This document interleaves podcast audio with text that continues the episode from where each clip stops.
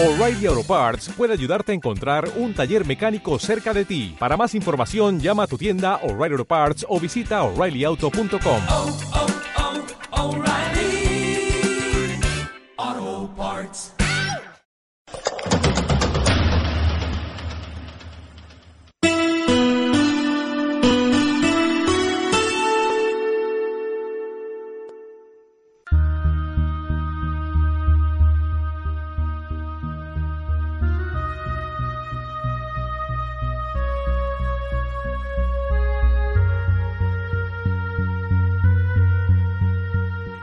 Civilitzacions ancestrals. Àrea hermètica. Heretgies de la nostra història. Fem un viatge ancestral del nostre origen. Àrea, àrea, àrea hermètica. A Facebook, Secrets del Pirineu. A iVox, àrea hermètica. a YouTube, àrea hermètica ràdio. Àrea hermètica. Àrea hermètica.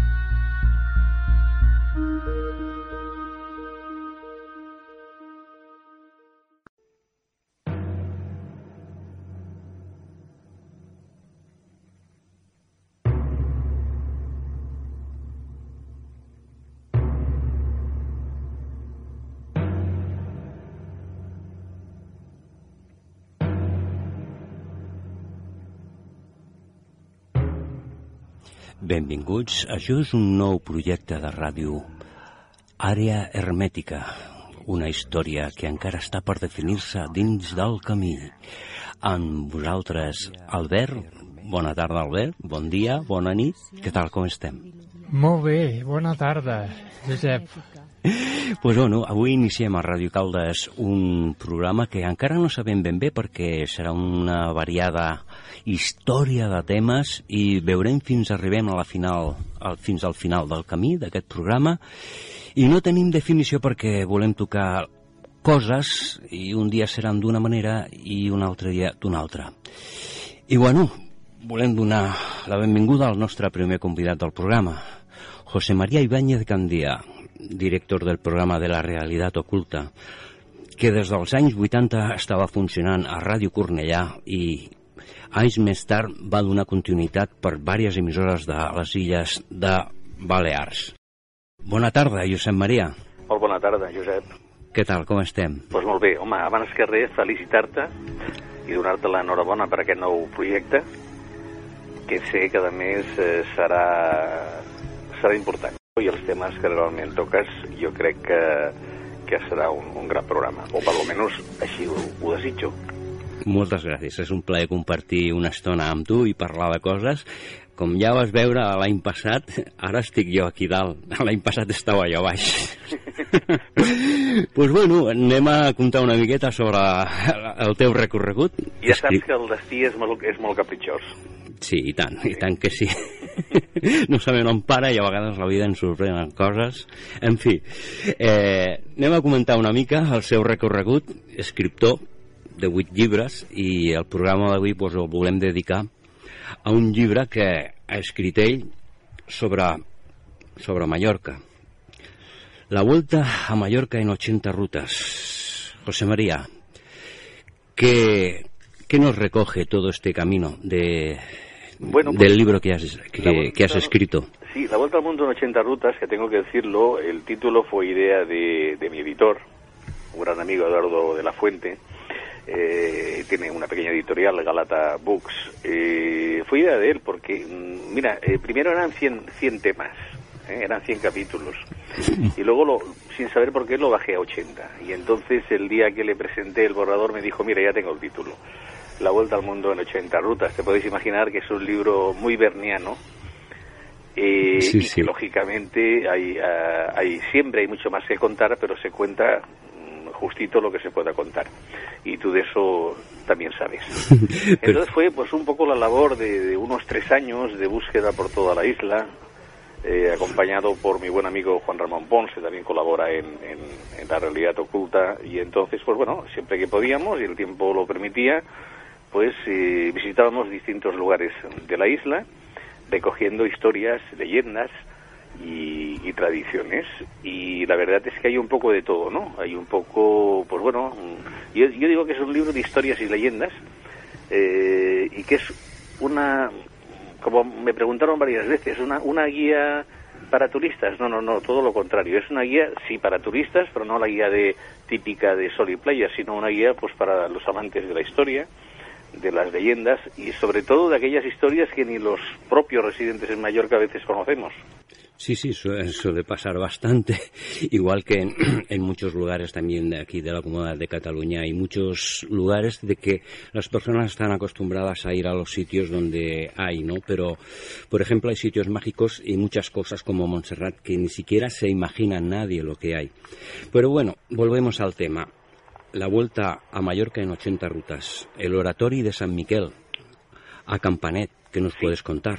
Por ejemplo, mi next oratorio, que tengo que tengo que decir que es uno de mis preferidos, es aquellos lugares donde realmente encuentras paz y tranquilidad y que la historia para poder acceder a él también también ha sido de aquellas de, de películas de misterio. Estuvo muchos años cerrado por reformas, lo abrieron, eh, tuve la oportunidad de, verlo, incluso con, con este nuevo proyecto de televisión que está ahí danzando, tuvimos la oportunidad de entrar y filmar y demás. Luego se volvió a cerrar otra vez y por fin se ha vuelto a abrir. Son aquellas cosas que, que a veces uno no entiende eh, y que realmente demuestra el poco interés que tienen algunos políticos por, por la cultura, ¿no?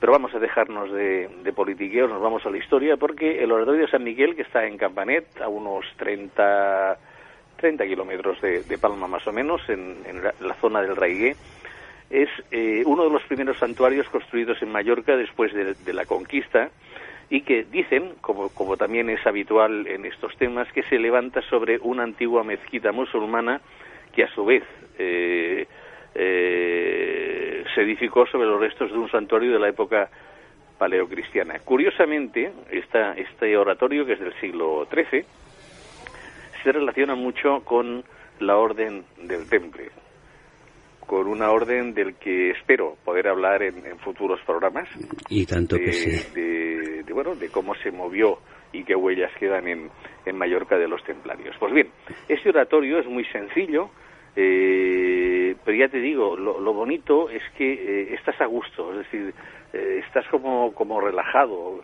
Eh, ¿Sabes aquellos lugares que tú también conoces algunos? Sí, sí, sí. que sea, realmente te sientes muy bien. Pero es que este, este oratorio, también a, a su lado, adyacente, hay un cementerio, un pequeño cementerio también del siglo XIII, que es uno de los más antiguos que se, que se conservan en Mallorca, que además pues eh, guarda su, su leyenda, estas leyendas de amor eh, de- a la antigua usanza, que muchas de ellas acababan, acababan mal, ¿no? Pues bien, para contar esta leyenda nos remontamos a mediados del siglo XIX. Una pareja, Isabel y Matías, que eran dos jóvenes enamorados, cantaban en el coro de la iglesia de- del pueblo, de, de Campanet sí. porque este oratorio está separado unos kilómetros de, de, de- dijéramos, del centro urbano, ¿no? Bien, pues un buen día el destino, que como decíamos antes muchas veces es caprichoso, quiso que eh, se derrumbara sobre ella la balaustrada de piedra maciza eh, Isabel eh, falleció víctima de este desgraciado accidente. Isabel está enterrada en este pequeño camposanto de tumbas excavadas en la tierra y en una de ellas vemos incluso una, una lápida que colocó su enamorado Matías Pujadas y además cada día depositaba rosas rojas sobre la tumba, un poco así, llamémoslo como símbolo de una pasión prematuramente truncada. Y ahí viene la leyenda porque se rumorea que cada 1 de noviembre, festividad de todos los santos, aparece una rosa roja en la tumba de Isabel. Unos dicen que es leyenda, otros dicen que es una realidad. Y curiosamente hace mm, un par de semanas que visité el lugar, que como te decía antes lo han vuelto a abrir otra vez, Sí. y estuve hablando con, con el Donat, con el custodio del, del lugar, Hmm. y, y me dijo, a ver, ahora se- será, sería cuestión de estar, de estar en guardia, a ver si realmente es verdad, ¿no?, que se deposita esta rosa en la tumba de, de Isabel. Es una de aquellas leyendas que ha corrido de boca en boca. Unos dicen que sí, otros dicen que no, pero bueno, ya sabemos que las leyendas, leyendas son. Bueno, pero siempre tienen un- una parte de realidad, solo hay que saber cuál es. Efectivamente, y además lo que, como te decía antes, que, que tenía mucho que ver o tuvo mucho que ver con lo del temple, eh, ya varias personas efectivamente me han dicho que así es. La lástima es que, eh, como ocurre en distintos sitios, la simbología ha desaparecido, eh, misteriosamente. Sí, sí. Es donde Hombre. a veces podemos encontrar. Es una leyenda de las que nos gustan, ¿no? Porque tiene aquella parte romántica, trágica, Sí, de- pero, pero bueno, además forma parte de, de- de nuestra historia. en una mayoría en castillos y muchas se recogen muy parecidas o similares. Pues bueno, vamos a ver si tenemos el siguiente lugar, al Puig de San Salvador. Falanich, sí. Falanich, uy, mayor que difícil tiene- de pronunciar. musulmán, ¿eh? Sí. Eh, pues bueno, lo del Puig de San, Salvador lo he recogido por, por mm, he estado allí en varias ocasiones, es un sitio también como muy curioso, guarda sus historias. Mm, Recordemos, por ejemplo, que eh, en, en lo alto de esta montaña se halla el santuario de San Salvador, concretamente a 509 metros de altura. Sus orígenes se remontan a 1348, cuando el rey Pedro IV de Aragón concedió a la villa de Felanich el privilegio de edificar una pequeña capilla, eh, o una gran capilla, no sabemos si era muy grande o muy pequeña, para protegerse de la peste negra que asolaba en aquellos años eh, Mallorca. Podemos decir también que entre 1707 y 1716 se construyó el santuario y la hospedería y que además el lugar fue ocupado eh, por con varias comunidades de ermitaños y además allí eh, funcionó una escuela de gramática. ¿Por qué el Puig de San Salvador? Pues mm, hay una historia que también eh, sería para hablar largo y tendido, supongo que lo que lo habréis oído por aquí también, que es que mm, Cristóbal Colón Sí, eh, pudo nacer en Felanich, precisamente. sí, ya habíamos escuchado. Sabes que hay una teoría, Mm, sí. una teoría que además lleva más de 30 años investigando un gran amigo, Sí, eh, que bueno, que él está convencido de esto. Pues bien, San Salvador, este santuario, eh, era visitado en la infancia del presumible Cristóbal Colón eh, mallorquín, eh, hijo bastardo del príncipe de Viana y una y una eh, muchacha que era de Felanich que se llamaba Margarita Colón. Es curioso, por ejemplo, que, que la última vez que estuve allí tuve también la posibilidad, la oportunidad de hablar con el, con el custodio del, del, del santuario, porque eh, en un periódico, en una hemeroteca, encontré una historia que tampoco se me ha podido decir si es verdad o si es mentira. Son Sí. aquellas eh, pequeñas noticias que aparecen en los periódicos de la época, pero no que no te dan más, más información que la que ves allí, unas cuatro o cinco líneas. Y es que precisamente en aquel santuario habían, eh, se habían reunido, habían tenido lugar reuniones conspiranoicas. No, no sé de cuáles, pero así lo decía, conspiranoicas. Como anécdota, que también me contó el, el, el Donat, el custodio de- del lugar, es que hace un par de años fueron una- un grupo de turistas alemanes a visitar el, lugar y eh, le, le preguntaron si tenía algo que ver este santuario con la filmación de la película de Nombre de la Rosa. El custodio se quedó como muy sorprendido y dijo, pues la verdad es que no tengo ni idea. Dice, los alemanes le contestaron que precisamente ellos habían, el eh, habían hecho el viaje eh, especial a Mallorca para conocer si era verdad que parte de la filmación de la película se había hecho por, por en, en aquel lugar, en el santuario y alrededores. Verdad o mentira, y está, hombre, creo que no es memoria. verdad, pero bueno, son aquellas anécdotas. También como anécdota decir que eh, antes de entrar en el santuario hay un pozo que parece ser que tiene propiedades medicinales. Más de uno, más de una persona ha tomado aquel agua y al parecer se ha, se ha curado de sus males. Pues un, bueno. un tema muy interesante también. Y Sí. algún día, si quieres, hablamos de Cristóbal Colón. Aunque ya sabemos que se ha dicho si era catalán, si era genovés, si era Sí, gallego, si era ibicenco. Muchas teorías se han dado por el camino de, de, de la historia de Cristóbal Colón. Yo de la primera vez que lo escuché fue por tu parte, en, en tu muro, cuando colgabas esta- estas noticias y tengo memoria de ello.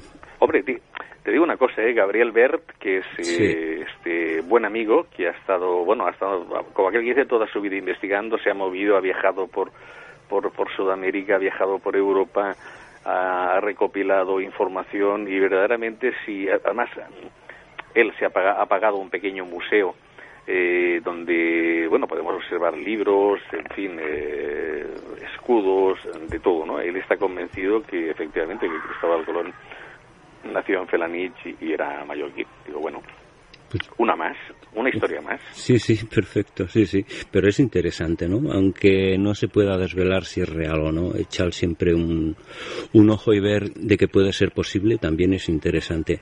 Y a veces, aunque veas que no es así, pero también aprendes para poder ver cosas en otros lados. Hombre, yo te digo una cosa, ¿eh? una persona que, eh, honesta como es él, porque además me consta, eh, y que ha estado tantos años investigando, por lo menos eh, hay que felicitarlo por esta labor de investigación, ¿no? Luego ya sabemos que, que la verdad es, es un poco complicada. Hombre, Hay, eh, eh, a ver, eh, hay tantos tantos temas diferentes sobre un sobre un mismo sobre un mismo tema que la verdad es que es complicado, ¿no? Y más aquello de decir, hombre, yo no viví aquella época, con lo cual tampoco te puedo decir si es verdad o no. Pero la labor de investigación, desde luego, es, es para felicitarlo. Sí, hay muchos trabajos, investigadores que se han dejado ahí la piel y tal. Lo que pasa que después llega el momento y oficialmente no puedes hacerlo porque tú tienes un documento, pero después ese documento, ¿cómo se le puede dar veracidad? O sea, es, es un poco complicado. Pero sigue siendo interesante y al igual que eh, lo que tú dices del agua esta milagrosa, eh, se da en, basta- en bastantes sitios, por la zona del Pirineo y en la península también. Sí, sí. Se da bastante. No, además es que es muy curioso porque este tema me lo comentó así en Petit Comité. El pozo está a la entrada antes de entrar al, al santuario y, dije, bueno, va- vamos a filmar esto porque además desde allí se ve un panorama impresionante, ¿no?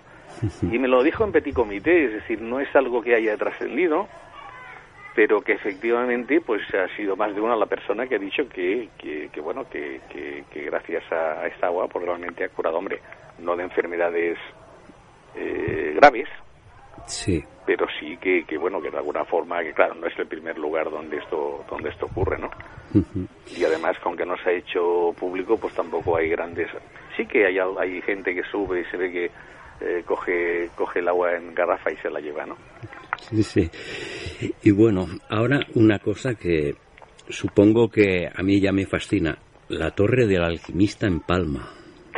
es curioso porque mira hay dos lugares donde realmente el- y esto está documentado Sí, han habido alquimistas por ejemplo primero es el- si- primero si te parece nos vamos al santuario de la Victoria de el acuerdo. santuario de la Victoria que está en el norte de, Ay. de- perdón Sí, sí, perfecto, perfecto. El santuario de la Sí, Victoria me lo, está- me lo había saltado por encima. Sí, es que más o menos es lo mismo, pero mm, yo digo, el Santuario de la Victoria está en Alcudia, en el norte de la Sí. isla. Es una ermita fortaleza del, del siglo XIII Hmm. y actualmente el, el- el edificio está dividido en la planta baja donde se ubica la, la ermita, que es lo único que queda del santuario, porque las dos plantas superiores están ocupadas por una hospedería. Sí. En el interior de la ermita hay una imagen preciosa, la Virgen de la Victoria, una bella talla de, made- de madera policromada del siglo XV, de estilo Sí. gótico. Tiene 69 centímetros de altura y la imagen se nos presenta sentada y de pie sobre sus rodillas, lo que sería el, el niño Jesús, ¿no? Según crónicas y documentos notariales fechados en 1417, eh, se dice que probablemente esta imagen fue depositada por Diego García, un ermitaño y alquimista que residió por aquellos lares. Eh, curiosamente, si seguimos también eh, con estos documentos notariales, vemos que digo, estos documentos fueron fechados en 1417, confirman la existencia de más de un alquimista en el santuario. Lógicamente, lo único que se tiene eh, constancia de ello son estos documentos notariales, donde además se dice que eh, en el momento en que desaparecieron eh, los alquimistas de, de la zona, gente del pueblo atacó el, el- el santuario para ver si realmente se había fabricado oro o no. Esto ya te digo, está en documentos not- notariales de la época. No sabemos más, ¿por qué? Por lo que te decía antes, ¿no? Porque realmente no queda, no ha quedado, no ha quedado constancia, dijéramos, física o simbológica de que allí hubiera habido un alquimista. Pero siguiendo con el tema de los alquimistas, y este es el que mm, más documentos, eh, en más documentos se cita, ya dejaríamos el norte de, de la isla y nos iríamos a la ciudad de Palma. Eh, porque la torre del alquimista es eh, la torre más alta del palacio de, de la Almudaina, del Sí. antiguo palacio real. Y Mm. además esta torre está coronada por un ángel de madera forrado de bronce, que además hace las veces de veleta, es decir, que se mueve con la dirección del, del viento. Esta figura del ángel es una representación del ángel custodio del reino de Mallorca, que en la época medieval era protector de la isla y del reino. Pues bien, se sabe que entre 1395 y 1399 en esta torre residió un alquimista que además eh, había instalado su laboratorio, eh, según dicen los textos, en busca de la piedra filosofal para la transmutación del plomo en oro y tal vez, según también dicen los escritos, elaborar el elixir de la eterna juventud. Esto te va a gustar, Josep, Sí. porque este alquimista se llamaba Jaume de l'Ostrac y era de origen occitano. Vaya. Y yo pensaba que lo mejor de alquimia era yuk. ¿eh? Que era yuk. Bueno, eh, Yuko Yuy. Yuy. Bueno, lo de Ramón Llull sí que es verdad que ahí ya sabes tú que hay mucha controversia. Sí. Que si realmente era alquimista, no lo era, si realmente estaba en contacto con los alquimistas. En fin, lo que sí que sabemos es que Jaume de Lustrac era occitano. Este alquimista además fue contratado por el rey Juan I, el mismo Sí. año en que el monarca decidió trasladar su corte a Mallorca, eh, huyendo de la peste que asolaba la península. Al fallecer eh, Juan I, eh, le sucedió su hermano Martín el Humano. Según parece, el nuevo monarca siguió apoyando y financiando los trabajos del alquimista, que hasta aquel momento no habían dado sus frutos, pero eh, pasó el tiempo y los resultados no, no llegaron. Finalmente, el monarca acusó a Lustrac de impostor y ordenó su inmediato ingreso en prisión. Con que al parecer Jaume Lustrac eh, tenía eh, importantes contactos en la corte Sí. y sobre todo gracias a la intervención de la esposa del rey fue puesto en libertad, recogió todos sus enseres y desapareció de la isla como por arte de magia.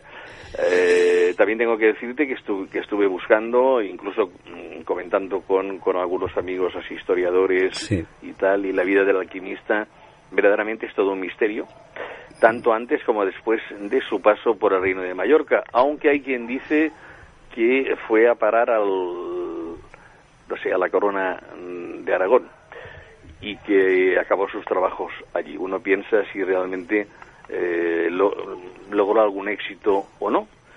Desaparecido. Digo, Dime. Digo que desaparecido, sin Sí, sí. dejar ni huella ni nada. Nada, nada, nada, nada. Mm, Y de hecho tampoco se supo tampoco se, se llegó a saber nada de él, incluso antes de, de- de- de llegar a la isla de, Mallorca. Perfecto.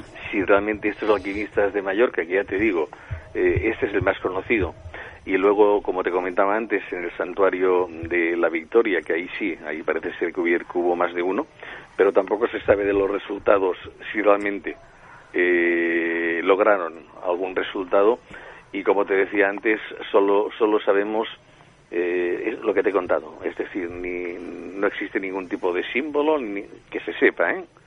porque ya sabemos que hay, hay cosas que desaparecen. Sí, cuando no interesa está muy claro que, que desaparece. Y bueno, Jo- José María, para finalizar, que nos quedan pocos minutos, Julio Verne en Mallorca. Sí, voy a ser rápido.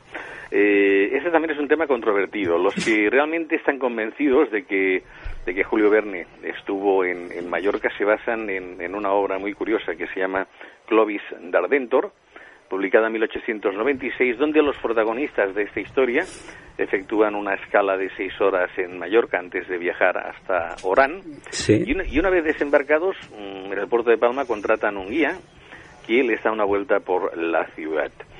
Eh, incluso hasta visitan el famoso castillo de, de Bellver, este castillo redondo que tenemos aquí en Palma. Bien, a pesar de esta genial descripción que hace el autor sobre el recorrido de sus personajes, eh, hay quien opina que en realidad la presunta estancia de, de Julio Verne en Mallorca, perdón, forma parte de una leyenda urbana y que sus conocimientos sobre la isla los había adquirido de la obra de otro genial eh, personaje que además también hizo mucho por Mallorca, como fue el archiduque Luis Salvador de Austria. Pero, curiosamente, también corre un rumor que ha pasado de generación en generación y que afirma que el escritor galo sí estuvo en Mallorca y que además vino para el estreno de la obra de la, de la Tierra a la Luna, basada en su obra homónima, que además se estrenó en el teatro, el teatro Mariterra, situado en el arrabal de Santa Catalina de Palma. Y siguiendo con los rumores, también se rumorea que quizá Julio Verne visitó las famosas cuevas del Drac, Sí. y que en ellas eh, posiblemente se inspiró para escribir una de sus novelas más conocidas y exitosas, El viaje al centro de la Tierra. Buena imagen. Yo he estado y es un lugar que bueno, que crea... Por cierto, Sí. ¿sabes que se dice también que hubo una expedición antes de que las cuevas fueran eh, conocidas? Una expedición que buscaba el tesoro templario en las cuevas. No, no, no tenía noción de esta noticia, me he quedado un poco sorprendido. No, no son aquellas historias. ¿Mm? Pues yo lo único que sé que en Mallorca tenéis ahí en la cala esta un, un, te- un- un- una joya templaria que no se ve en ningún sitio, por- ni en la península y en Occitania se puede ver, pero más quizás se puede ver en la zona norte donde estuvieron los templarios de Guisors, pero en la zona de Mallorca, la, la cueva aquella, el nombre no me acuerdo, santuario, yo la conocí por, Sí, por las fotos que tú mostraste, santuario de Portals Vells. Portas Vells, Sí, sí. aquello es, bueno, divino. Y Sí, sí. Además hay dos lugares. Está este y luego están las covas de San Martín, ¿Sí? que están en, en la zona norte, Hmm. donde también se, se dice que lo utilizaron los templarios también para sus ritos, para sus, en fin, sus reuniones y demás. ¿no? Ahora, lo del santuario, el santuario Vells es una maravilla. Perfecto, yo lo he visto y bueno, ya te digo, me cautivaron las imágenes y de muchas veces que hemos tocado el tema templarios, pues ahí más de una vez eh, te he hecho saber lo, lo que me impactó, porque estas fotografías fueron, pero de la verdad, de lo mejor que he podido, que he podido ver de, de vestigios templarios. Y bueno, José María, el tiempo se nos acaba. Muchísimas gracias por contar y próximamente estamos en otra aventura. Perfecto. Un abrazo, José María. Fuerte abrazo. Hasta pronto. Venga, hasta pronto. Àrea hermètica. A Facebook, Secrets del Pirineu. àrea hermètica. Àrea hermètica. Àrea hermètica. Fent un viatge ancestral Del nostre origen. Àrea hermètica. Civilitzacions prediluvianes. Àrea hermètica. Àrea hermètica.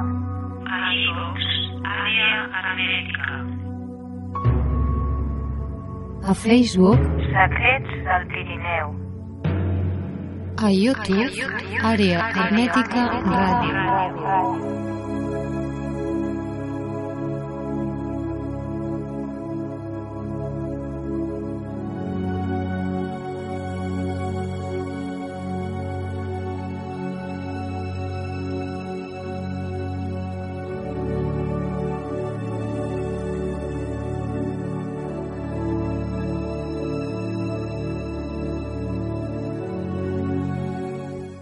Benvinguts, programa número 3 de la temporada de Àrea Hermètica.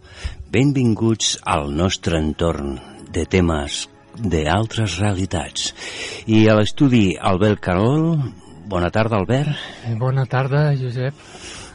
i presentant al costat d'Albert amb Josep Cozar. I bueno, comencem el programa amb un tema molt interessant i sobretot que a l'audiència agrada, alquímia. I ho fem de la mà d'un autor, estudiós alquimista, Lluís Silva. Lluís, bona tarda. Sí, què tal? Bona tarda, com esteu? Molt bé, aquí amb Albert a la taula i bueno, i a veure que podem xerrar una mica dels temes tan interessants, alquímia. Vinga, moltes felicitats pel programa. Gràcies, igualment. Ja em coneixes, no? Saps qui sóc, no? Sí, eh, en Josep, no? Clar, de, de l'any passat amb un segur amb la dona. Segur que ens vam veure. Amb Sí, l'Albert. clar, i vam, vam parlar una mica. Aquí està Albert amb mi, i bueno, Ahà. aquest projecte comença i, bueno, de moment fent coses d'història i, i tocant temes que ens interessen, com tu ja saps. Endavant, Albert. I ja que heu tocat eh, alquímia també amb el primer programa, amb el vostre convidat. Mm -hmm. Va tocar la torre de l'alquimista de Mallorca, del José María Ibáñez, del seu llibre, Sí, i molt bé. sí. Bueno, fantàstic. Sí, Fantàstic. Bé. Diguen, Albert. Hola, Lluís. Sí. Hola, Lluís. Què tal? Com estàs? Molt bé. Bueno, és la primera entrevista que faig, a veure.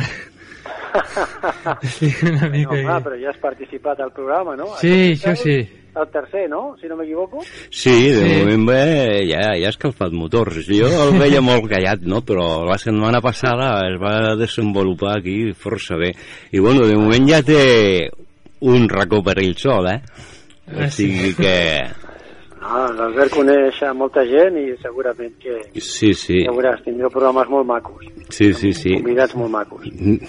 A veure, volia Vale. preguntar-te alguna cosa, pues Albert. entrem, entrem a la temàtica, no? A veure, comencem per un, una pregunta que t'hauran fet moltes vegades, no? I ja estaràs cansat, no, poder? Eh, L'alquímia, o sigui, quin, quins elements utilitza? Quina és la finalitat de l'alquímia? Bueno, la finalitat de l'alquímia és la transmutació. A partir d'aquí...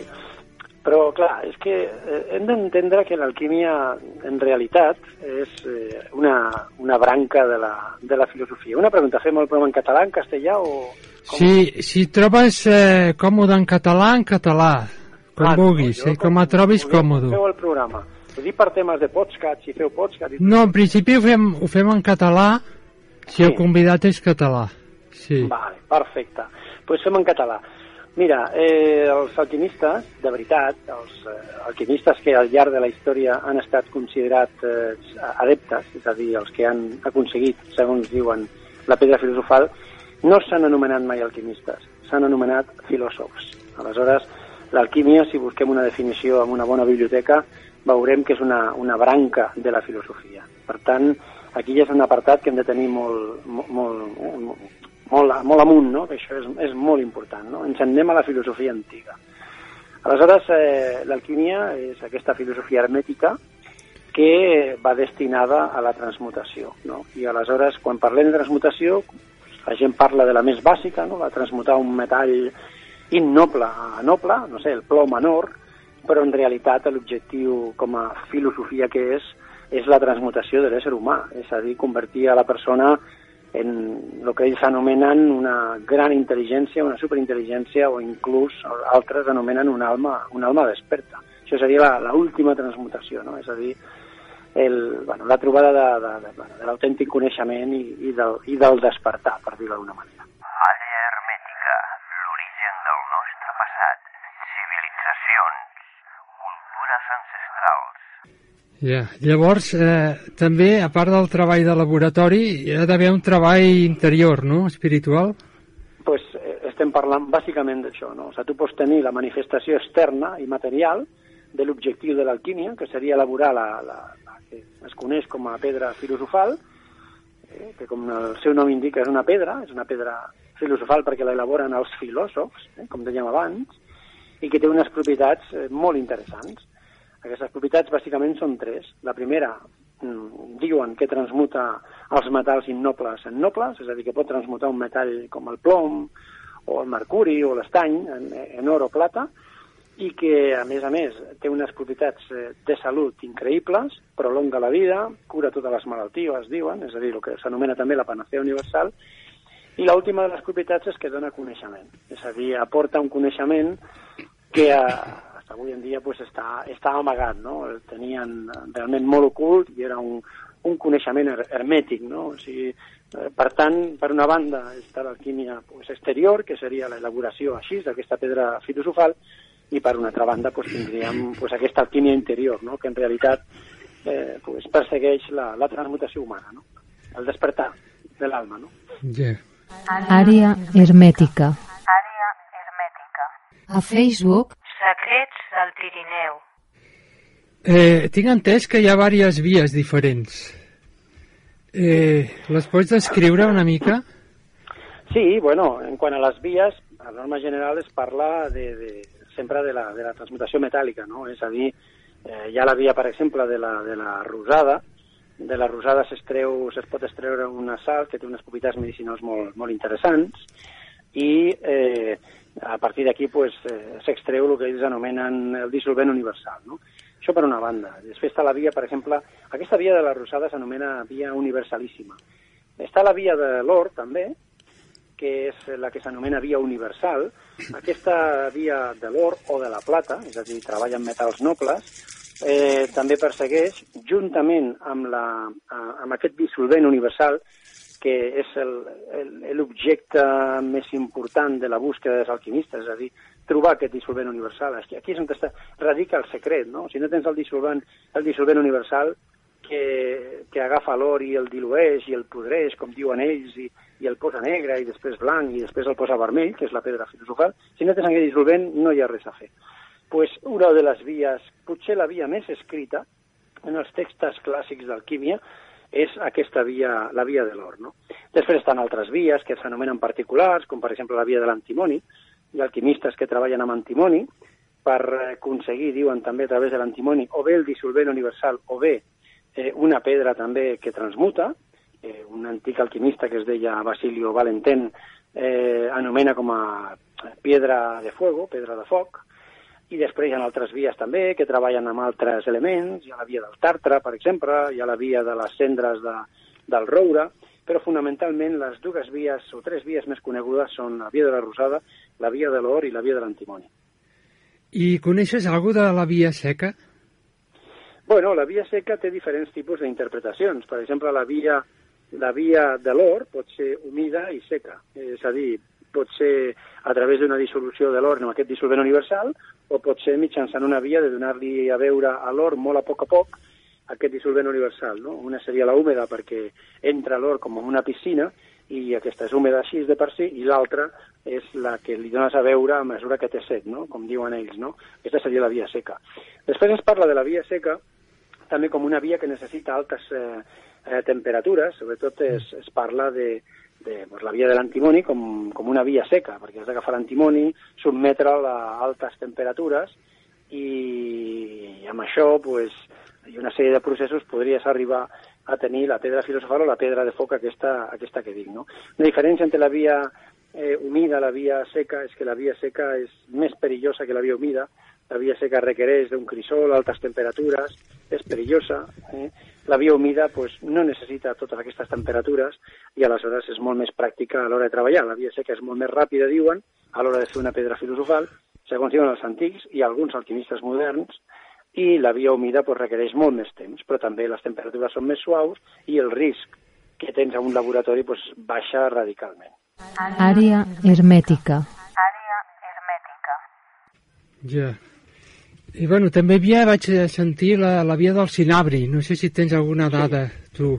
Sí, sí, sí, la via del cinabri és la via del mercuri, és a dir, el cinabri és el mineral del mercuri, del mercurio, i alguns alquimistes també, que també, també treballen amb, amb aquesta pedra per, per extreure eh, bàsicament d'aquí el dissolvent universal a través del mercuri, eh? perquè eh, en definitiva totes les matèries de qualsevol regne, sigui l'animal, el vegetal o el mineral, diuen els alquimistes que tenen una xispa vital, no? una xispa de vida. No? I aleshores el que volen els alquimistes és trobar una porció d'aquesta xispa vital eh, que estigui introduïda en un cos, com pot ser un, una sal, per exemple, o un, o un àcid, que estaria aquí el foc o la xispa universal, segons deien ells, i amb això cremar, és a dir, cremen mitjançant una aigua. Eh? Pues des de el, la via del cinabri és també una de les vies, que seria la via de la, del mercuri, perquè es treu el mercuri d'aquí, en el qual eh, no només es podria fer una pedra filosofal, sinó extreure un, un dissolvent que també anomenaven els antics mercuri. No? Hi havia un autor que es deia Roger Caro, també o Kamalahana, com escrivia com a pseudònim, que va escriure un llibre que es diu l'obra filosofal fotografiada en la qual ell afirma haver obtingut una pedra transmutatòria que, que la va fer pues, mitjançant el cinabri, no? la via del mercurio. Molt bé. Tu coneixies a un tal Simonatge?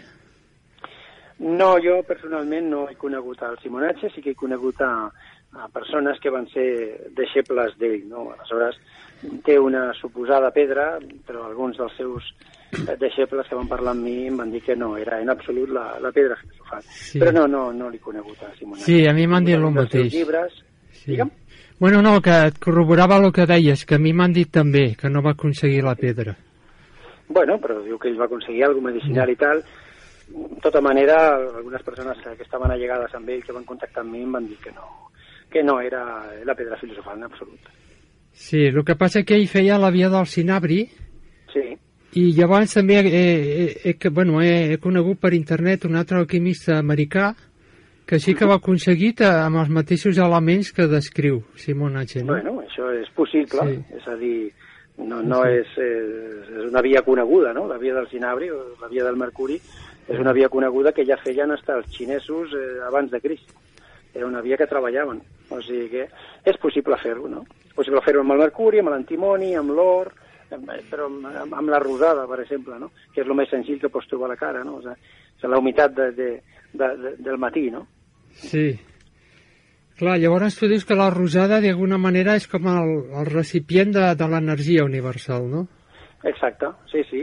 És a dir, els alquimistes entenen que eh, hi ha un, una entitat creadora, una intel·ligència eh, universal, no? Algo que, que és el que ha creat eh, tot això i que les funcions d'aquest creador pues, és, sobretot és eh, eh, ordenar la seva creació, és a dir, no hi ha caos a la creació, hi ha un cert ordre, les coses són com són perquè hi ha una espècie d'ordre, i a més a més hi ha algo que sustenta tot el que està creat, no? És a dir, és una espècie d'energia o algo que està sustentant tot. Si no hi hagués aquesta energia sustentadora, no, no existiria res, ¿vale?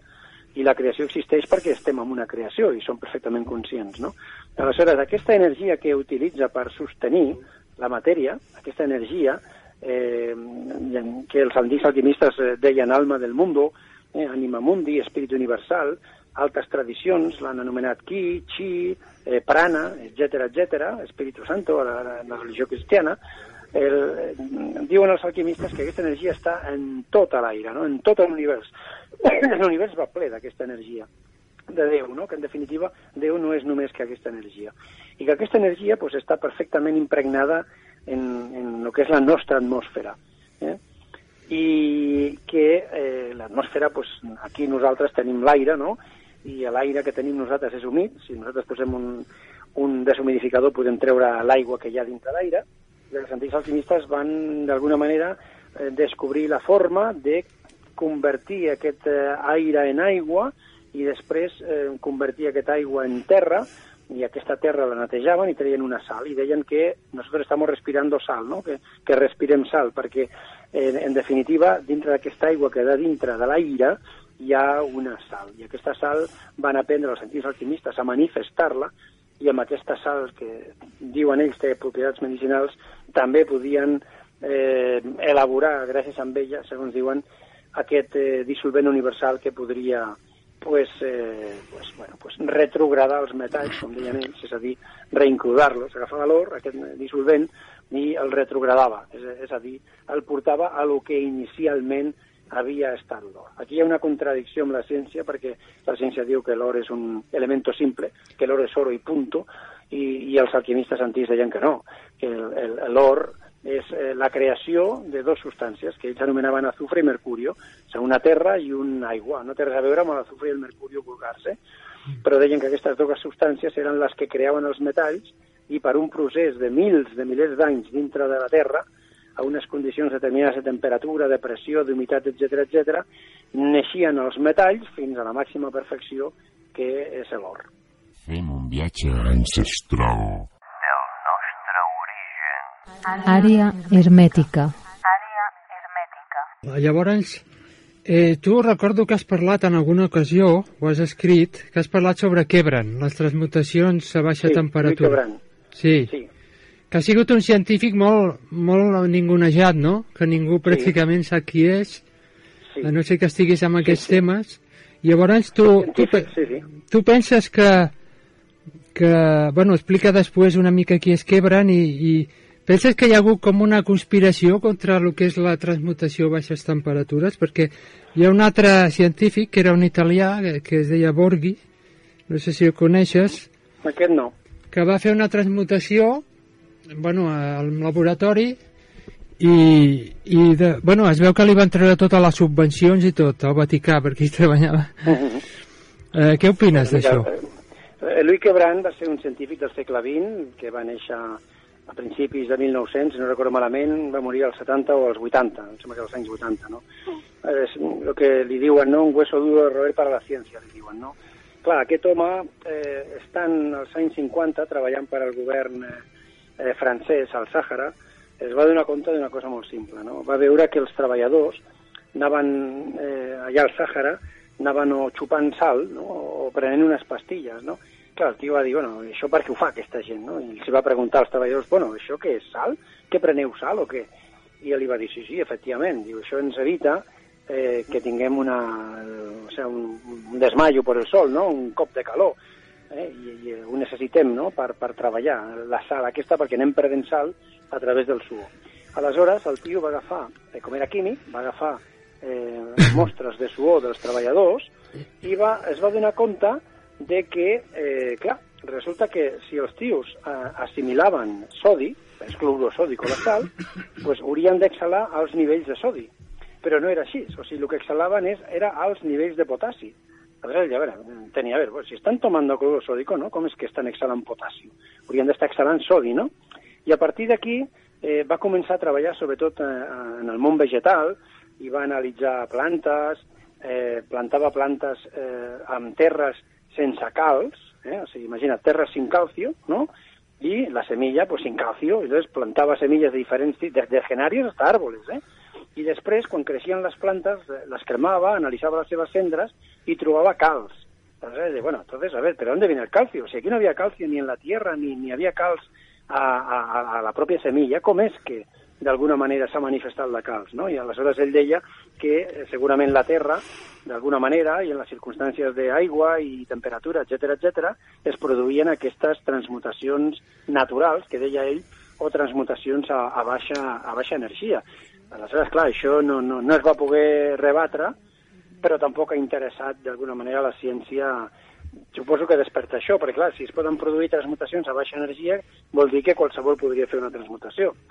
Primer que va transmutar va ser Rutherford, eh? o sigui, va transmutar eh, fent xocar eh, nuclis atòmics de helio i de nitrogen, eh, va convertir pues, eh, amb la unió d'un de, de, de, de un dels protons de l'heli en, en el nitrogen, pues, va aconseguir un desprendiment d'oxigen. No? És a dir, no sé si puc... Mira, l'helio té... Eh, els, els elements de la taula periòdica es distingeixen perdó, pel número de protons que tenen.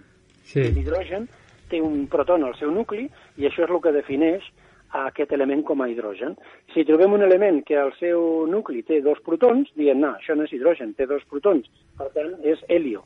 I així hem anat posant nom als cossos segons el seu número de protons que tenen al nucli. Suposo que, que tothom em, em podrà entendre, no?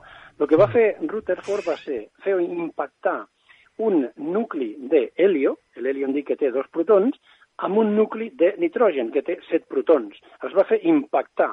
I el que va aconseguir és que un dels protons que tenia el helio s'incorporés dins del nucli atòmic del nitrogen, de, tot, de tal manera que, clar, el nitrogen no tenia set, sinó que tenia vuit. Clar, al tenir vuit eh, protons, aquest eh, nucli ja no era nitrogen, era oxigen. Va ser el primer que va fer una transmutació.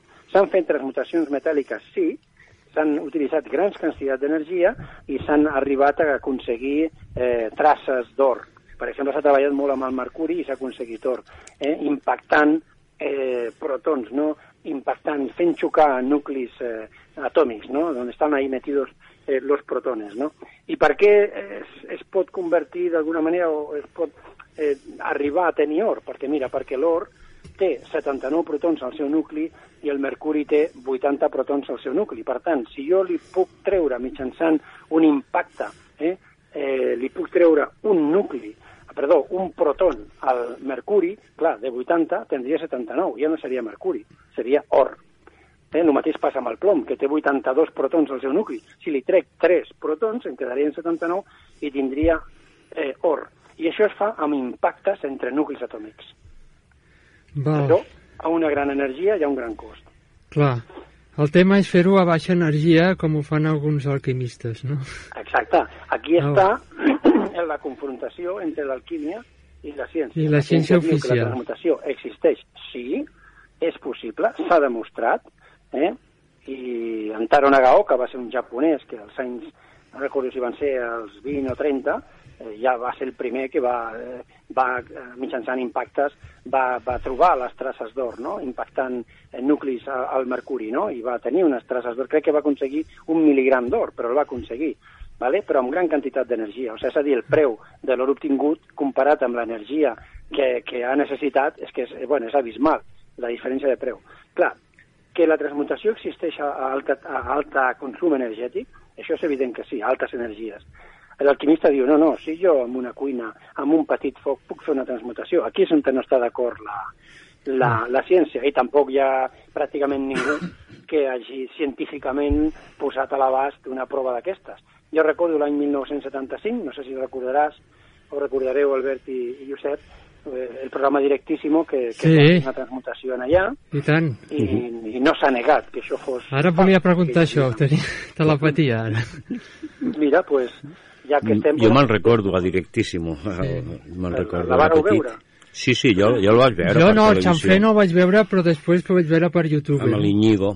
Sí, sí, me'n recordo, i el que va fer, va fer una Sí, sí. transmutació, i El me'n recordo. mitjançant un cosí seu, segons va dir, em sembla que va ser a Quarto Milenio, pues, eh, s'entera de que a França hi ha un personatge que va a teatres i fa transmutacions, no? Sí. Aleshores, el tio, pues, l'Iñigo, pues, se'l porta a Espanya a, a, fer una, a fer una transmutació. Aleshores, en el programa, en cap moment, el, el Richard Chanfré aquest, no?, pues, toca res, és a dir, totes les operacions les va fer Iñigo, és a dir, des de, en fi, pues, el crisol, amb el plom que hi havia allà, que es va fondre, i els polvillos que li va donar el Richard Chanfré els va posar també l'Iñigo. Ell estava a distància, a l'altre costat de la taula, en allà hi havia químics, orfebres, estava el mag eh, Tamariu, eh, aquest tan famós, Sí. i, bueno, i alguna persona més, inclús exterior, observant que en allà no es produís cap tipus de, en fi, de malabarisme o d'il·lusionisme, etc etc.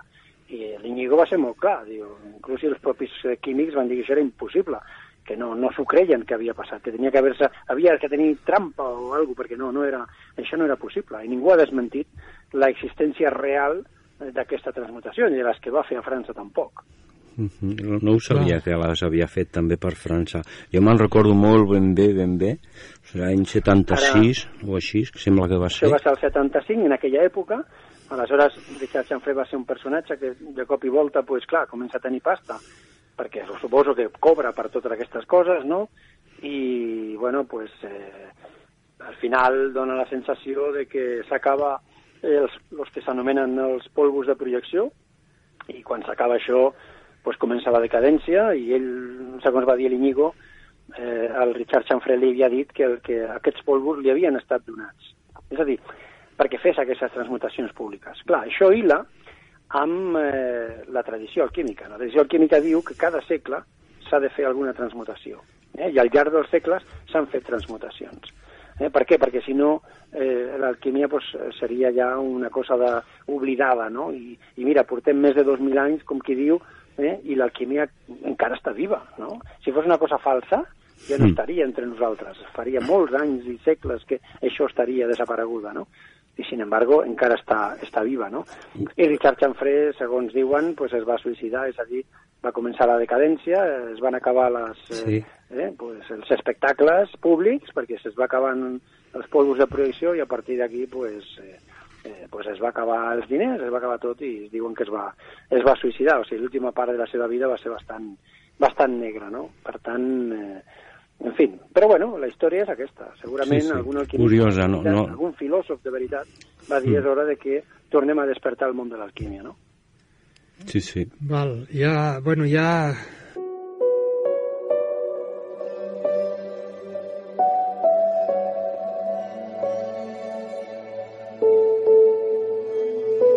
Àrea hermètica.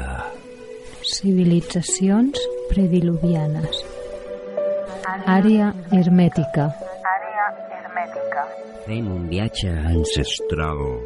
del nostre origen.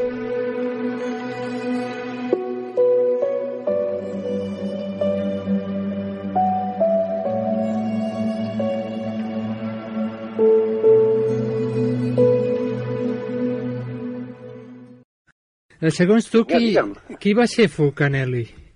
Segons tu. Bueno, mira, Vulcanelli, hem d'entendre una cosa. Mira, d'entrada, eh, hi ha un, un gremi, societat d'alquimistes, estem parlant de finals del segle XIX, principis del segle XX, que tenien com a nom eh, frers de la cité d'Heliopolis i també frers de la ciència hermètic. Frers de la cité d'Heliopolis, hermanos de la ciudad de Heliopolis, de la ciudad del sol, d'Egip- d'Egipto, i frers de la ciència hermètic, és a dir, FCH en, en, en les dues formes, no?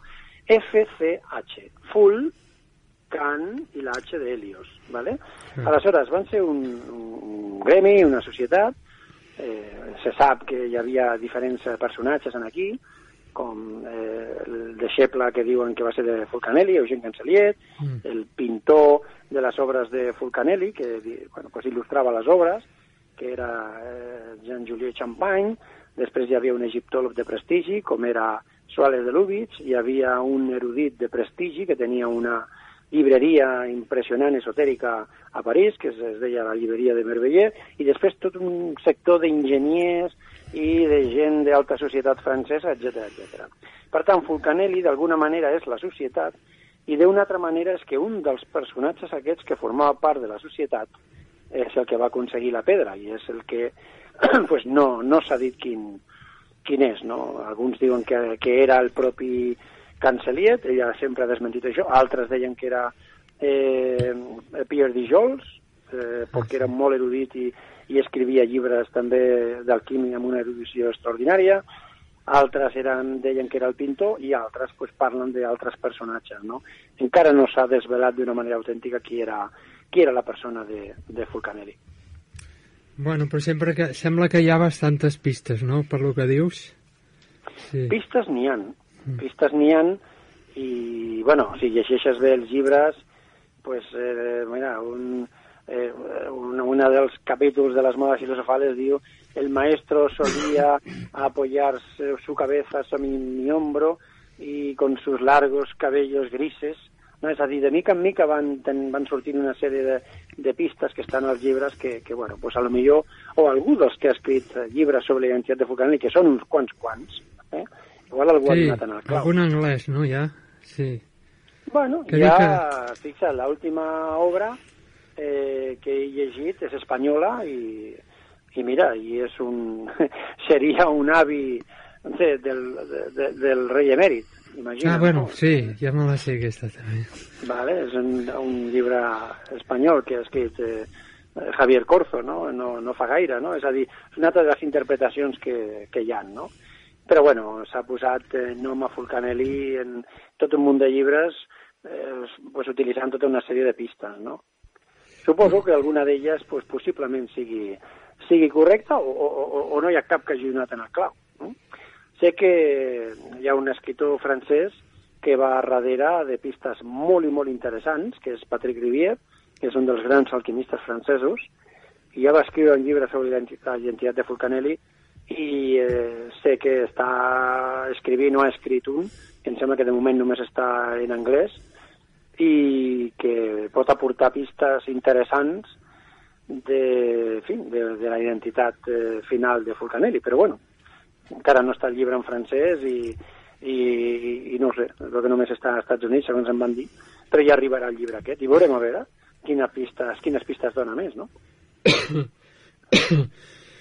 Vale, una altra pregunta. Eh, dona la impressió, no, escoltant-vos els, els que sou erudits, no, que arribar a la, a la pedra filosofal, al color vermell, costa molt, no? Que sols arriben unes quantes persones. Per què? Sí. Per què Sí, és sí, així?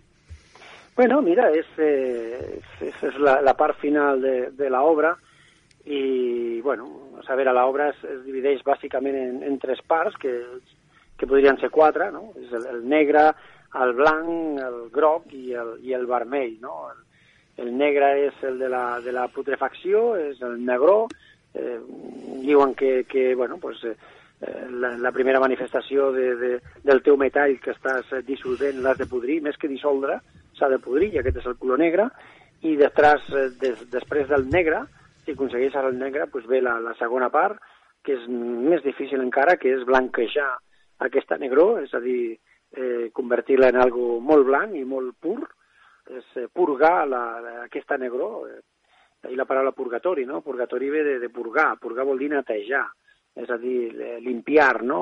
I això es fa amb evolucions, amb, amb la seva pròpia aigua dissolvent, no? I, i aquest trobar ja el blanc és trobar la, el que diuen la pedra de primer ordre, i és la pedra que ja transmuta en plata, eh, ja és difícil de trobar aquesta, aquesta obra al blanc, i després, si vols l'obra vermella, encara has de patir més mesos de treball i un foc determinat, unes condicions determinades, i si tens sort eh, i estàs eh, tocado por la divinitat, com diríem en castellà, pues eh, a lo millor pues, es manifesta la pedra vermella, no? o el rubí, que li diuen també, no? Aleshores, bueno, és tot un procés que alguns alquimistes o adeptes diuen que va també, d'alguna manera, amb una certa simbiosis amb el, amb, amb, amb l'alquimista, no? amb el filòsof. Eh, Anomenem filòsof perquè en realitat l'alquimista ha de ser un filòsof. No? Avui parla la, la física quàntica no? de la relació que hi ha tan íntima entre l'experimentador i l'experiència, no? entre, entre l'experimentador i el que està experimentant, no? i que l'experimentador pot canviar el resultat de la, de l'experiència. No? Pues algo així pot succeir amb l'elaboració de la pedra filosofal, és a dir, una interacció eh, correcta entre el, el, el manifestador i el que s'ha de manifestar, no? I, i veure i tenir molt clar què és el que s'ha de manifestar i, i com s'ha de manifestar, etc etc. no? I, I tenir un amor per l'obra que estàs fent, no? Com si fos un, un bebè, no? Jo crec que hi ha un munt de... Per això diuen que és un donum dei, no? La, la, trobar la pedra filosofal, no?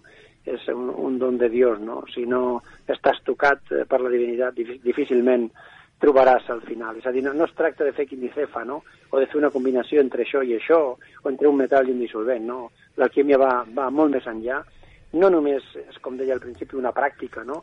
Així és eh, física, no? També hi ha un contingut eh, eh, espiritual, no? I, I la paraula filòsof, ja ho diu, no? Filosofia és una paraula grega que està eh, dividida en dos parts. La part filo, que significa amorado, enamorado de, y Sofía. Sofía era la gran deessa de la saviesa, era el culmen, no? era la, més important de la, de la saviesa. No? Per tant, un filòsof, un alquimista, de ser un enamorat del coneixement, no? i per tant ha de, bueno, pues ha de, ha d'interpretar correctament les obres dels filòsofs alquimistes per eh, pues acabar de trobar, si et toca la flauta, no? com diuen, si el burro toca la flauta, pues acaba de trobar aquesta pedra filosofal.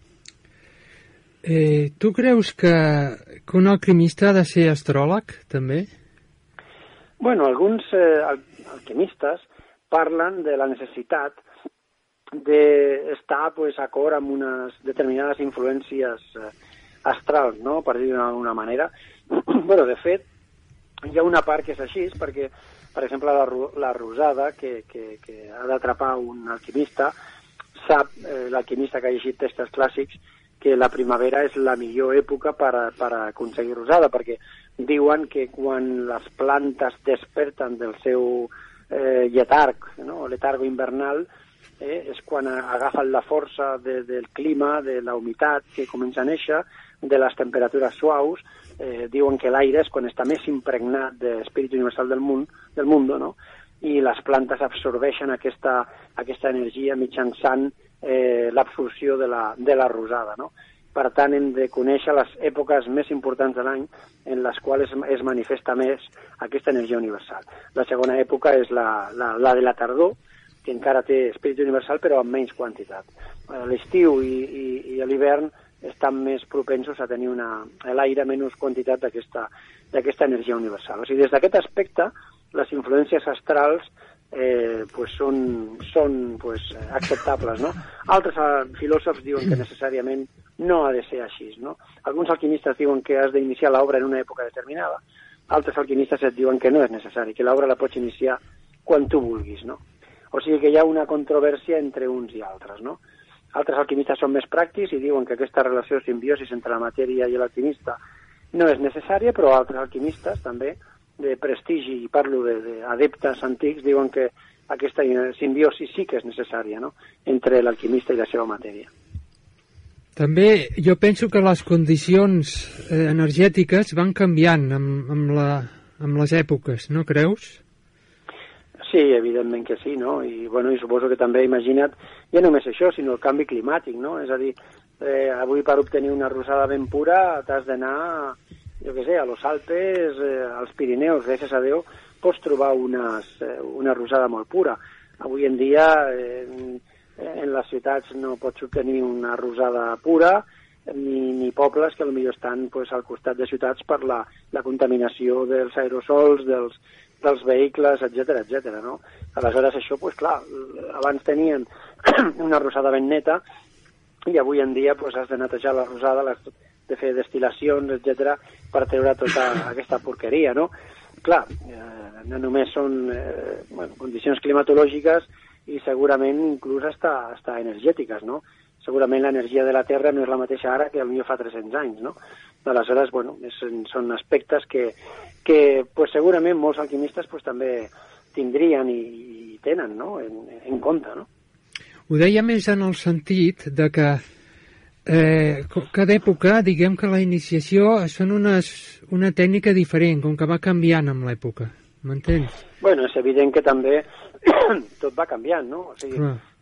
antigament, perdó, bàsicament la, inició, la iniciació era oral, eh?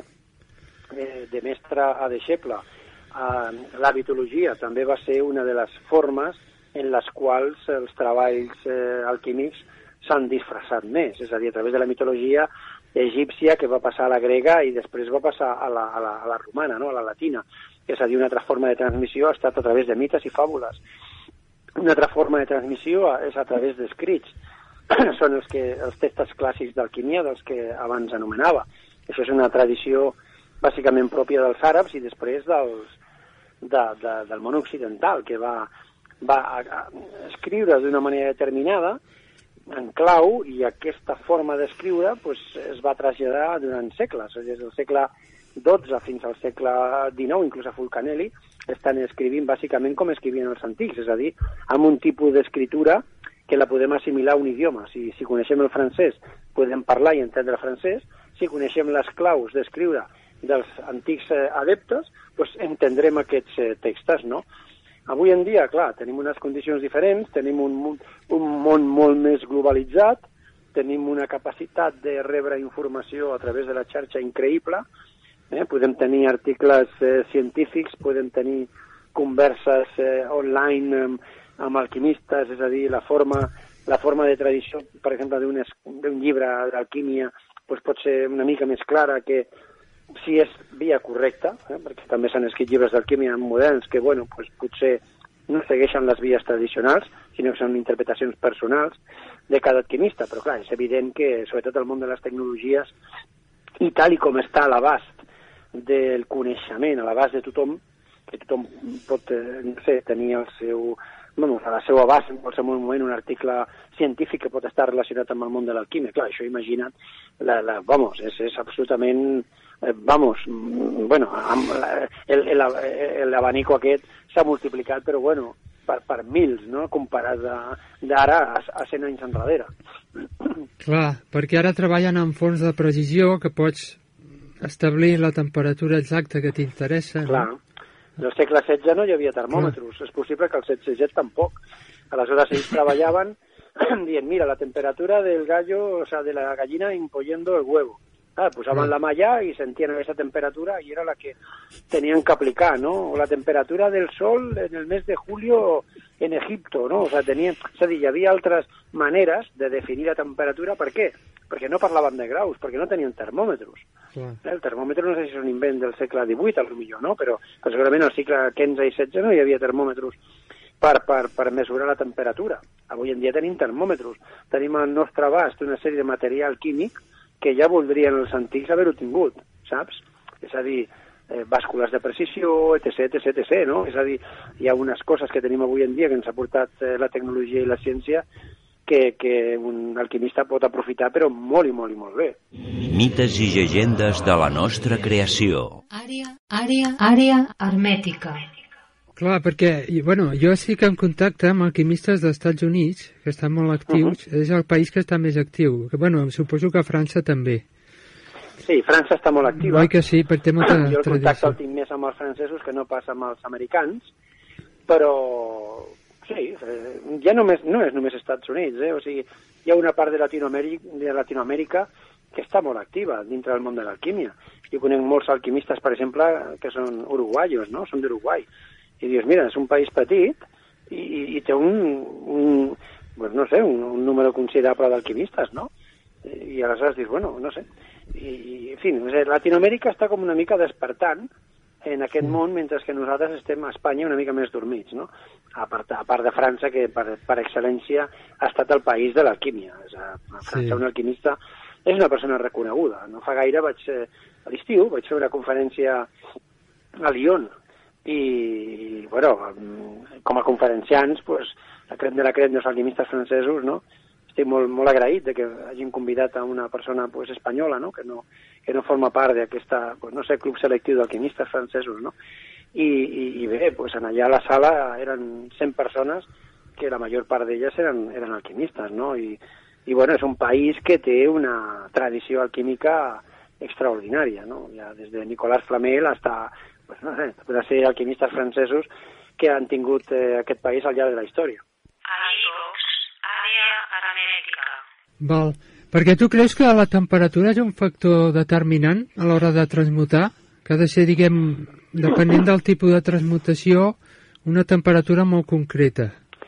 No, la temperatura és quan, eh, tens, eh, quan estàs elaborant la pedra filosofal, Sí, ells et diuen que hi ha una temperatura suau per arribar al negre, al color negre, has de pujar una mica la temperatura per arribar al blanc i després has de pujar una mica més la temperatura per arribar al vermell. Això és en quant a l'elaboració de la pedra filosofal.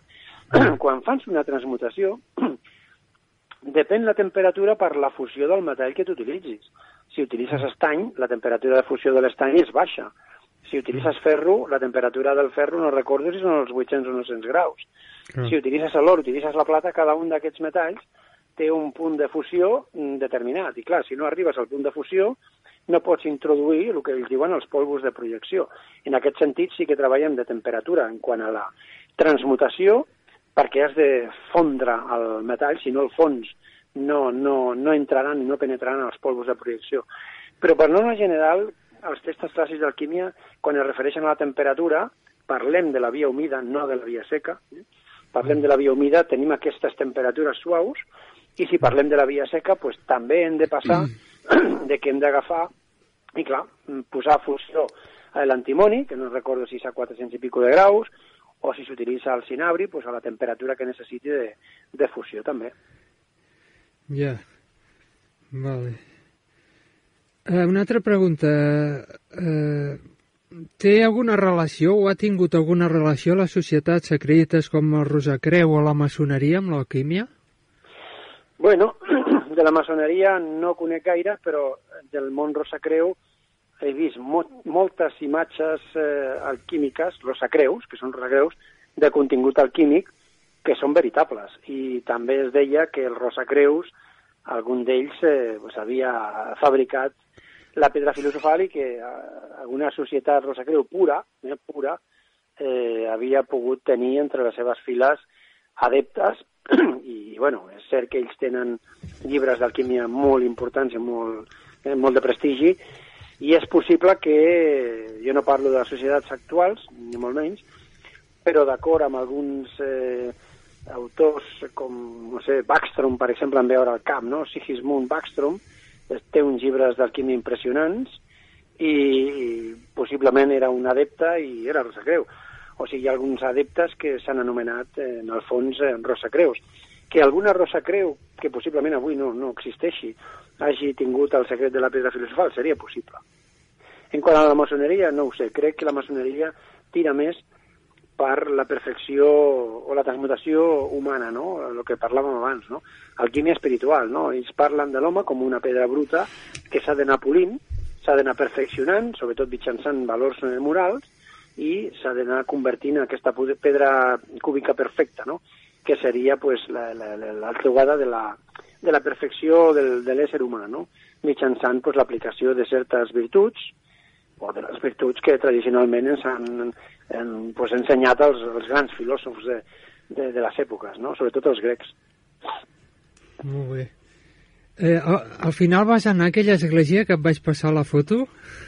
No, encara no Encara he pogut no. fer viatges. Eh, ara estic fent més classes a, a Madrid Sí. i, i altres llocs i, i, i els viatges pues, han... la veritat és que quan no vaig a donar un curs estic preparant els cursos no? i aleshores els viatges últimament s'han reduït bastant per mi i, i, i bueno, no sé, suposo que viatjar és una de les coses que més m'apassionen, no? sobretot quan vaig estar viatjant amb vosaltres, no? i les Ah, coses sí. tan maques que vam veure, però bueno, des de que vaig estar amb vosaltres a Montsegur, per exemple, pues no, no he tornat a, a viatjar per aquestes, aquestes zones tan, tan extraordinàries. No, encara no, no, no, no has tornat a anar per allà. No, no, no, no, no. I mira que em Bueno. van fer un regal preciós, no? No sé si ho sabeu, sí. no? Que, Sí, sí, sí. que em van regalar un bàcul, no? Eh, Mhm. Molt maco, no? Que jo crec que... Bueno, és molt especial aquest bàcul, no? I aleshores... I uns encàrrecs que, que, em van, que em van fer i, de, i la veritat és que ha sortit poc, ha, ha sortit, ha trobat coses al bàcul, no? El, i, i de- dintre del món megalític i vist coses per Galícia i tal, molt maques Sí, sí. però no he anat a Montsegur. Però sí que he trobat coses que m'han...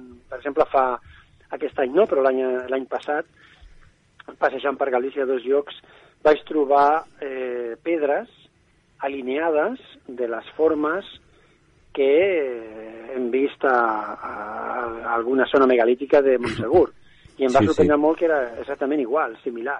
Nosaltres Mira, aquest any estem també. parlant de Montsegur per una banda i ara jo estic a Galícia, no? Sí, sí. Una de les zones on vaig anar era Lugo. Ostres. I jo pensava que Lugo, eh, a la província de Lugo, no? Mm. Lugo venia de Lug, no? Que és aquest déu celta, no? Sí, sí. Però clar, resulta que etimològicament no només significa això. Lugo significa lugar de bosques sagrados. O sea, és a dir, tradicionalment Lugo meu. és un lloc de bosques sagrats, no? De, Nosaltres... Tant, Nosaltres... Sí, sí, sí, perdona. Nosaltres jo- també jo- vam El meu fer... nom, no? El meu nom de Luis Silva, Luis, Mm. ve de Lux Lucis, Sí? que, que és luz, i, i Silva o la Silva en, en llatí és el bosque, no? Eh, el bosque, la naturaleza, no? O sea, la luz del bosque. Això és el que significa el meu nom, no? Ja sé que és una casualitat. Jo no vaig posar el meu nom, eh? El meu nom me'l van posar. I que curiós, no?, que, que, que algú de Montsegur em digui que haig d'anar d'alguna manera a participar de cuidar boscos, no?, i de protegir-los i, i, i, bueno, i anar a veure dolmens i intentar, intentar despertar-los, no? O sigui, em van donar un missatge, no?, que va, va ser pels dolmens, Sí? la majoria dels dolmens són enterraments, i com ho sabem, no? Escarbem i trobem aquí molts enterraments. Sí. Però també em van dir que altres dolmens eh, són com uns generadors d'energia i que hi ha gent que sap apagar-los i gent que sap encendre'ls, no? Hi ha una espècie de batalleta entre, entre los que saben apagar-los i los que saben encenderlos, no? I d'alguna manera, pues, no sé, és possible que la vida em porti també a, a visitar algun d'aquests eh, dolmens intentar meditar junt amb ells i, i veure no? quina capacitat tenen no? per, per, per influenciar en, en la meditació i en, i no sé, hasta inclús en el, en el despertar de l'ésser humà, no? Sí, sí. Nosaltres eh, aquest estiu eh, vam estar a la, a la zona de, del Mestrat, a Matarranya. El maestrazgo.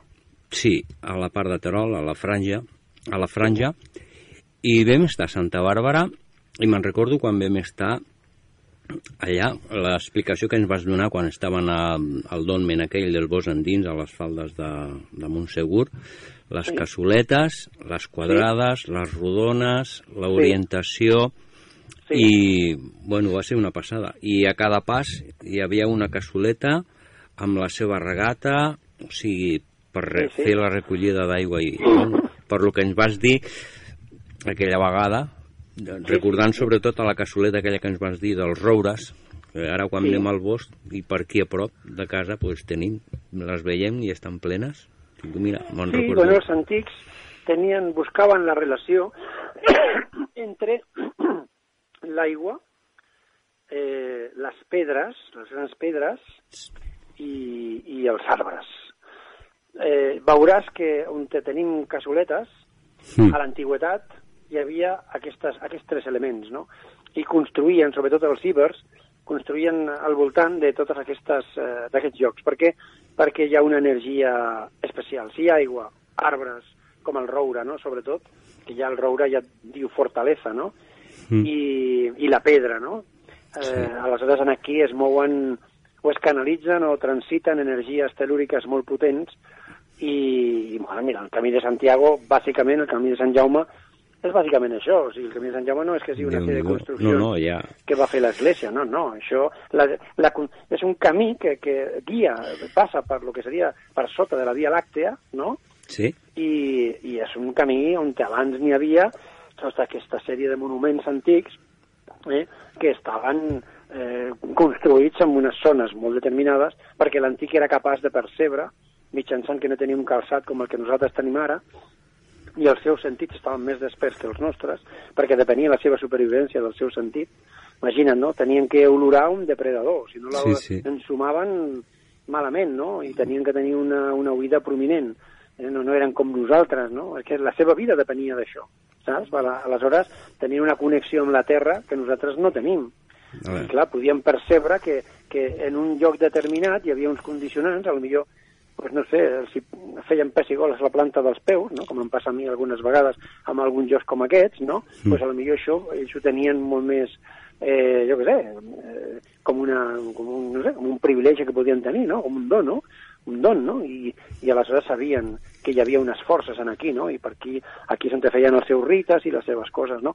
Les cassoletes, sobretot rites de sanació, bautismes, saps? Recollien aigua de la pluja, recollien aigua de la rosada, i amb això, pues, eh, una de les coses que feien, sobretot, era que ells calentaven pedres i les posaven on els hi feia mal, i elles, ells pensaven que el mal passava a la pedra. Clar, la pedra després quedava contaminada d'aquest mal, no? Segons, és el seu pensament, no? Tenien que netejar les pedres després, no? I on anaven a l'aigua, perquè l'aigua net eh, Sí, sí. neteja, no? Clar, era, és, és un món que hem d'entendre el seu món, no? Hem d'anar a, a lo més simple de totes les coses, no? Sí. Netejar-se els ulls, per exemple. Per nosaltres és una cosa molt, no sé, de cada dia, a l'aixeta, no? Ells no, ells, eh, pues potser les cassoletes es netejaven els ulls, no la cara per la brutícia, no, els ulls, per netejar-se els ulls i, i sanar-se dels ulls, saps? Vull dir, és una concepció molt diferent de, de, de, de, no sé, el que és el contacte amb la natura a com vivim nosaltres avui en dia. Mm. I bueno, eh, Lluís, el temps ens està acabant. Volem compartir les últimes paraules amb Albert. Moltíssimes gràcies per acompanyar avui i donar una explicació tan, eh, bueno, tan extensa que bueno, jo he flipat per un tubo. Espero que els oients... Un plaer estar amb vosaltres, home. Sí, i bueno, i Albert, a, a veure... Bueno, moltes gràcies, impressionat també de, de tota la teva explicació i esperem repetir algun dia. Aquí estaré quan em necessiteu, Sí, aquí, aquí en tindreu. I moltíssimes gràcies. Molta força pel programa i... Sí, sí, mica en mica anem agafant aquesta dinàmica. Aquí hem fet la batalla perquè, clar, a l'Albert m'ha vingut amb el teu llibre d'alquímia i jo tinc el teu, el de 50 llocs màgics de Catalunya.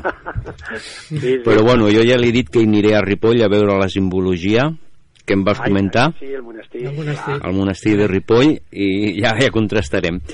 Bueno, estimats amics, Lluís Silva, escriptor, eh, estudiant d'alquimista, investigació, moltes coses, llicenciat en de dret, que ha escrit dos llibres, Alquímia tras la piedra filosofal i 50 lugares mágicos de la Catalunya, i traductor de varios llibres.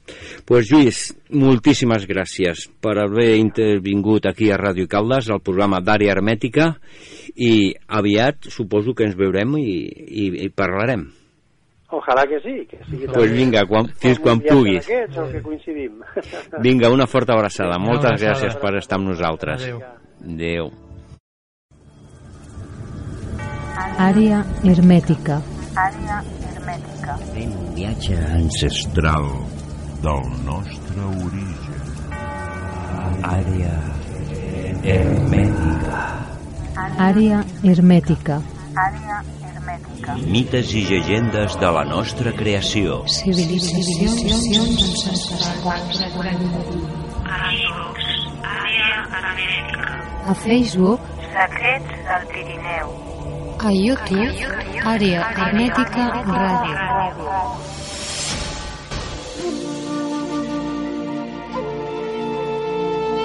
I bueno, eh, avui volíem tindre aquestes converses amb un druida, que són les paraules de les experiències i les coses que ens porta Albert, però no t'ha donat temps de fer converses amb un druida. Avui no. El temps d'Albert serà les converses amb un druida. Li he posat aquest nom, ha caigut del cel, Perfecte. I, i és així. Eh, hem tingut a Lluís Silva, amic nostre, i gràcies per el treball que ha fet amb Albert Carol, més està molt a prop d'ell i sap el que hi ha i, i bueno, esperem que el programa us hagi agradat i a través del podcast en directe i l'app ho teniu tot. Fins la setmana que ve.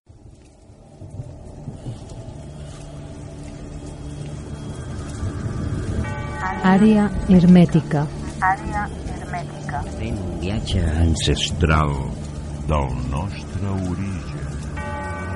àrea hermètica. Àrea hermètica.